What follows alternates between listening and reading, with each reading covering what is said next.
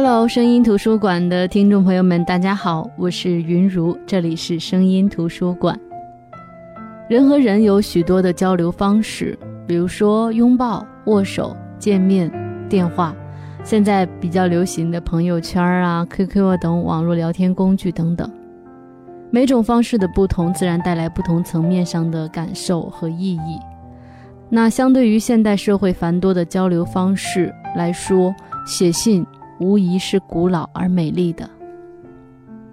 在我们用纸张写信的时代，一封工整的来信能让人潸然落泪，能唤起错落的时空里回荡的心声。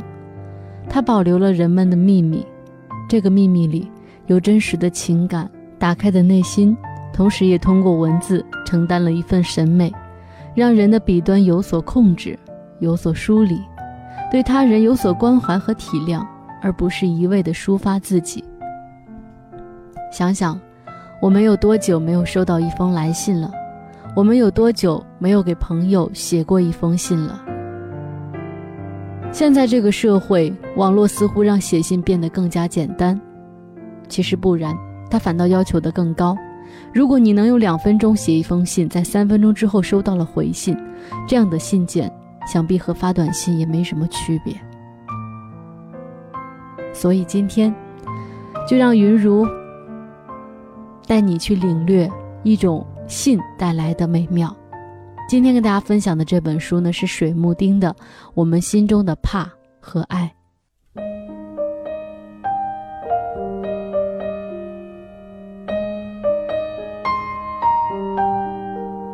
我们心中的怕和爱是一本回信的集子，内容是作者水木丁给自己的知己也好，给不认识的朋友也好，给他们去的一封封的回信。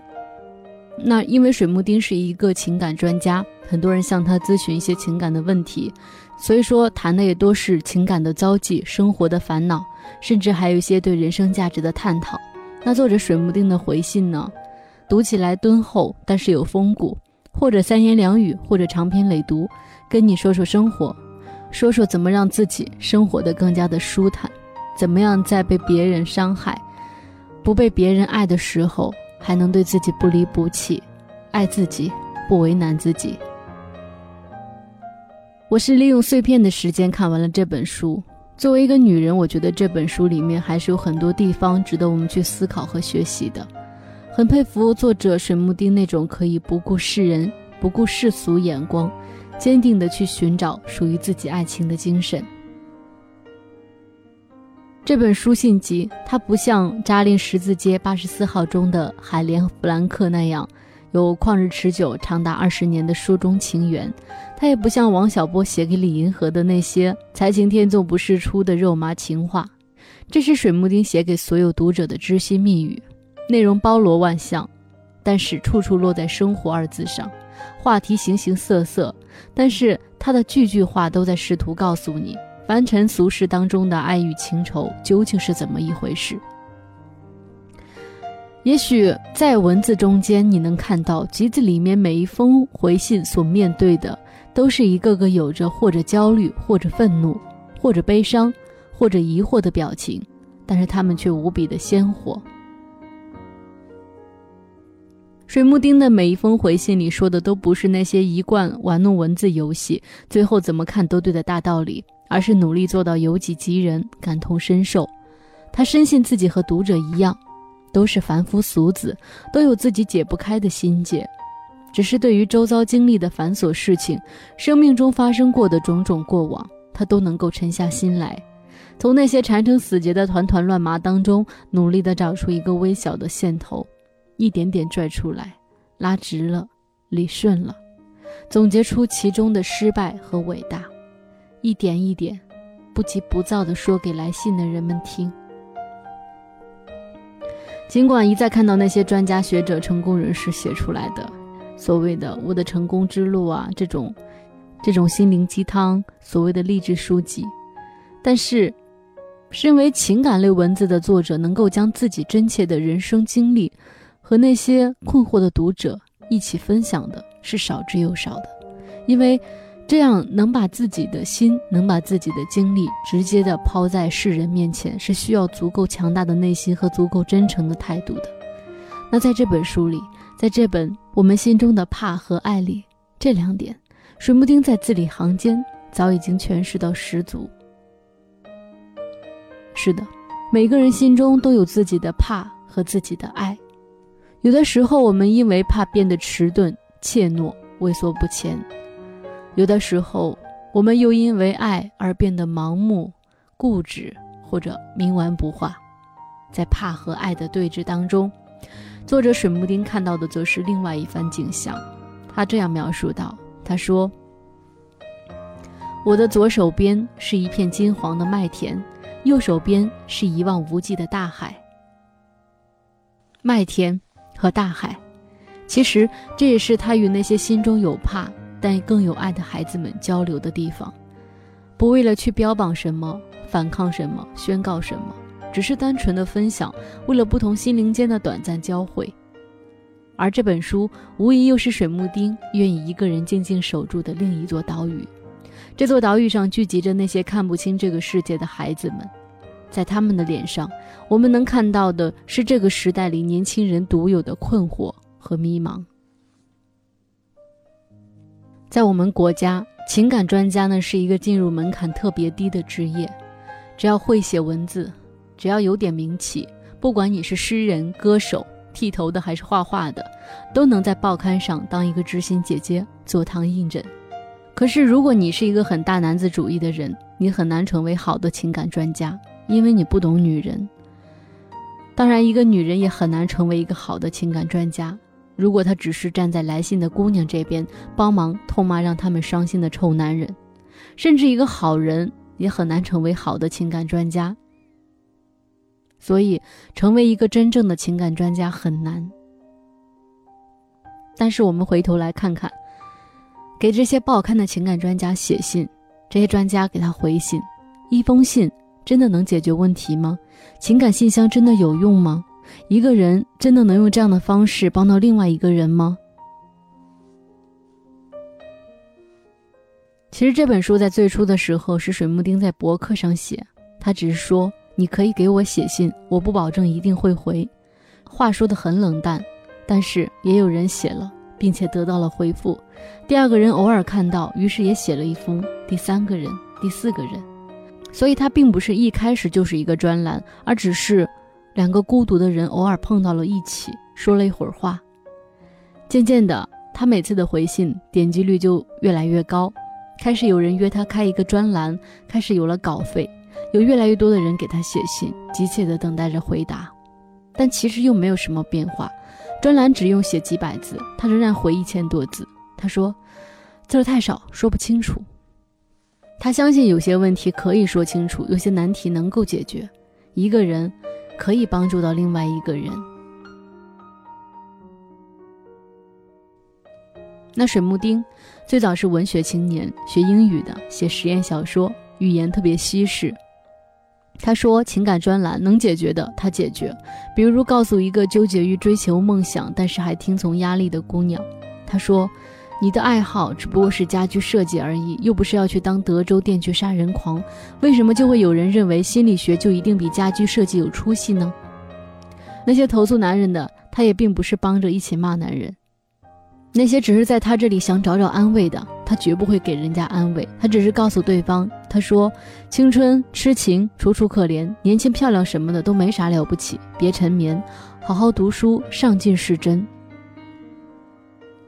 还有一些是真的真的无法解决，又是那么悲凉的来信，水木丁就会说：“他说，活到死的那一天，写到写不出的那一天，爱到不能爱的那一天，仅此而已。”痛苦不会教会人什么是生的意义，痛苦只会教会人什么是不用问的问题，仅此而已。他有一套套结结实实的价值观，在职业上、恋爱上、性爱上，他足够开放，但最终他的脚是落在一个踏踏实实，甚至显得有点守旧的立足点，那就是一段婚姻，假如双方不是因为互相奋不顾身爱着对方才走到一起的。那么，在这条漫漫长路上，如果婚姻真的有可能有什么保证的话，其实就只有两个最简单的条件：第一，自己做一个好人；第二，嫁一个好人。听着是不是很老套？好像又回到了三四十年前我们的爸爸妈妈们他们恋爱时的标准。那么他的这一套跟眼下这个混乱的社会的那一套，恰恰是相反的。他的开放之处是社会最保守的地方，他认为重要的，却是当下社会认为最不重要的。他觉得跟多少人谈恋爱，跟多少人上床，没有什么，但是这个是我们这个社会特别特别保守的地方。但是他觉得跟一个人结婚要慎重又慎重，一定要是爱情，一定要是真正爱着对方的。可是，在眼下这个社会，闪婚、离婚，好像婚姻是儿戏一样。可是细想，他的这一套难道不是一个正常社会应该有的常识吗？怎么辨别常识呢？你服从他，同时感觉光明温暖，那就是对的。那些扭曲的、屈从的、荒诞的，其实都是反常识的。只是我们这个时代太幽默，我们经常已经忘了什么是常识。我们也经常屈从于荒诞，也因此，我们这个社会才会有那么多的人过得那么纠结。好的，那接下来我们先来听一首歌曲，歌曲过后呢，我们接着进入到声音图书馆，一起分享水木丁的这本《我们心中的怕和爱》。我很开心，因为努力生活和你们分享荣耀的那一秒钟。如果难过，你肩膀最辽阔。你帮我带走乌云漫步的天空。如果生活少了有你陪我，我整天开着手机也感到失落。因为我们都最想看到彼此灿烂的笑容。我懂星座，却没有人像我，真的喜欢一个人安静的自由。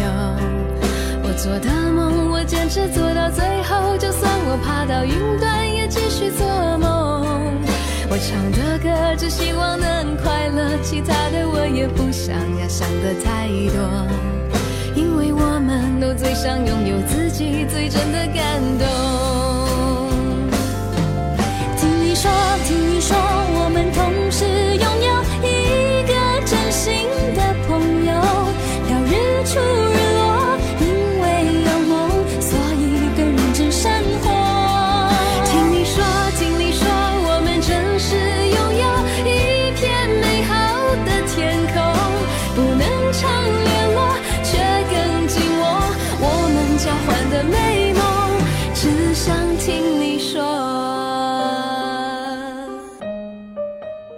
好的，我是云如，这里是声音图书馆。我们今天分享的这本书呢是水木丁的《我们心中的怕和爱》。我们心中的怕和爱是一本回信的集子，主要是作者水木丁对一些情感遭际或者生活烦恼，或者对于人生价值探讨的来信的回复。水木丁是一个情感专家，他的回复呢，或者三言两语，或者长篇累牍，他双脚踏实的踩在地上。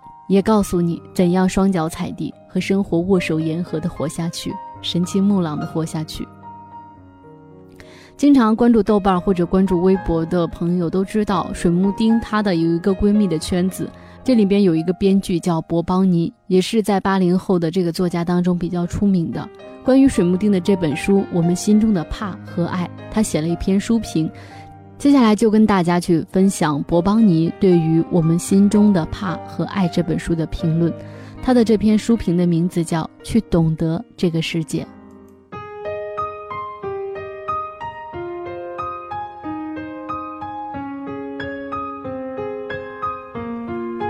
水木丁对于我来说是一个谜，虽然我们是最好最亲密的朋友，我可以在任何时候跟他打电话，哭诉。或者询问，不必给他的信箱写信。我们一起吃饭、喝酒、逛大街，一起看戏、读书、看电影。我可以坦率地问他任何一个问题，我知道他必定以同样的坦率来回答我。但是我仍旧觉得他是一个谜，谜面就是他的书《我们心中的怕与爱》，因为这本书和以往所有的情感文字非常的不同。在我看来，情感文字有两种，一种是精神鼓励式的，主要由感情充沛的女性来执笔，她们有动人的文字和美好的信仰，于是就以信仰来解答读者的实际问题。所有的感情来信，或者说我们所有的痛苦和迷惑，大概归结于三个问题，就是为什么、凭什么、怎么办。于是信仰说：相信爱，要去爱，不要因为遭遇挫折而失去了爱的能力。我相信收到这种信的读者能获得一股光和热，但是不会觉得饱和暖，因为不现实。尤其是你无法告诉他们在可感的现在和可见的未来究竟应该怎么办。坦白说，如果我去写情感专栏，大概就是这种下场。另外一种是鞭挞辱骂式的，主要是由经验丰富、文笔毒辣的男性来执笔，看这种专栏很爽。因为你会惊觉，这个世界怎么有那么多欠骂的傻子？他们骂起来实在是酣畅淋漓，花样百出。此时此刻的我，居然比那么多傻子要强，真是值得庆幸。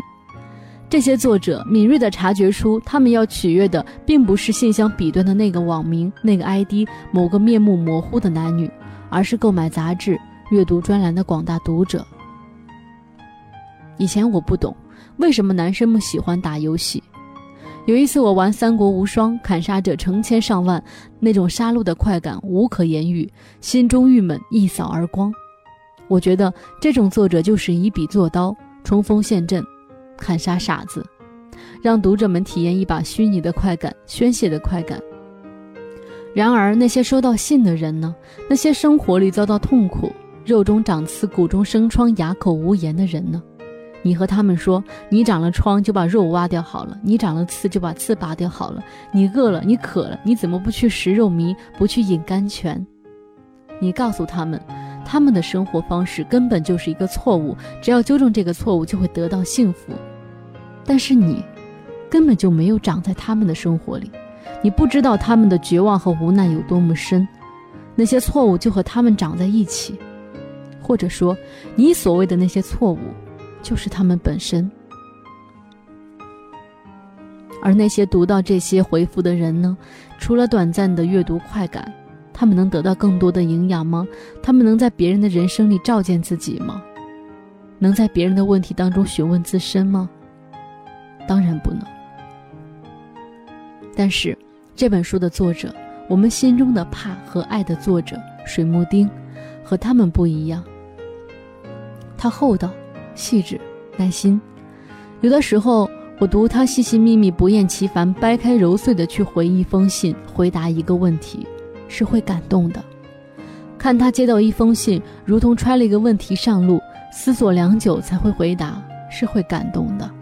我看他面对一个痛苦的灵魂，会敞开自己，以自己内心的痛苦来呼应，是会感动的。就像有时我们病了去看医生，并不仅仅是求医问药，也希望被温柔的对待。遇见一个宽厚睿智的人，认真的接待了我们的痛苦，也接纳了我们的痛苦，聆听了我们的疑惑，而并不以为愚蠢，这本身就是一种治愈吧。而水木丁总是说：“你经历过的这一切，我也经历过；你遭受过的这一切，我也遭受过。”我和你一样，我和你在一起，这句话本身就是一种救赎吧。能站在别人的痛苦里，从他的生命出发想问题，需要同理心。有时，同理心也就是慈悲心。慈悲，并不是怜悯，怜悯是从上而下的俯视，慈悲则是，在某个时刻，安静的坐在你的身旁。以前我喜欢一段话，这段话是：请给我耐心，去接受我必须接受的；请给我勇气，去改变我必须改变的；请给我智慧，去分辨这两者的不同。那在水木丁的书里，常有这种智慧，比如分辨什么是好的爱情，就那么简单，就是在这段爱情里，你有没有变得更好。比如什么主义、什么论调都不重要，重要的是把日子过好，把日子过好就是检验真理的唯一标准。再比如，他说到要怎么去爱一个人，这是我们每个人的修行。他说，爱他如他所示，真的懂得无需忍耐。读水木丁的书最大的感受就是三个字：去懂得。他最近说读《论语》，孔子说：“不患人不知己，患己不知人。”就是说，不怕别人不懂我们，怕的是我们不懂别人。而我们恰恰相反，最怕的是别人不懂我们。不够爱我们，是因为他们不懂我们；爱不对我们，也是因为他们不懂我们；不够赏识，不够善待，都是因为他们不懂我们。而我们呢？我们什么时候主动过、知觉过、细腻的去读懂别人、读懂生活、读懂这个世界呢？只有当我们需要被爱的时候，只有当我们爱上某个特定的人的时候，我们才有那个需求走出我们小小的内心世界。以那个人为契机，渴望懂得世界，但是那并不够。那这篇书评呢，就是博邦尼所写的《我们心中的怕和爱》这本书的书评，去懂得这个世界。好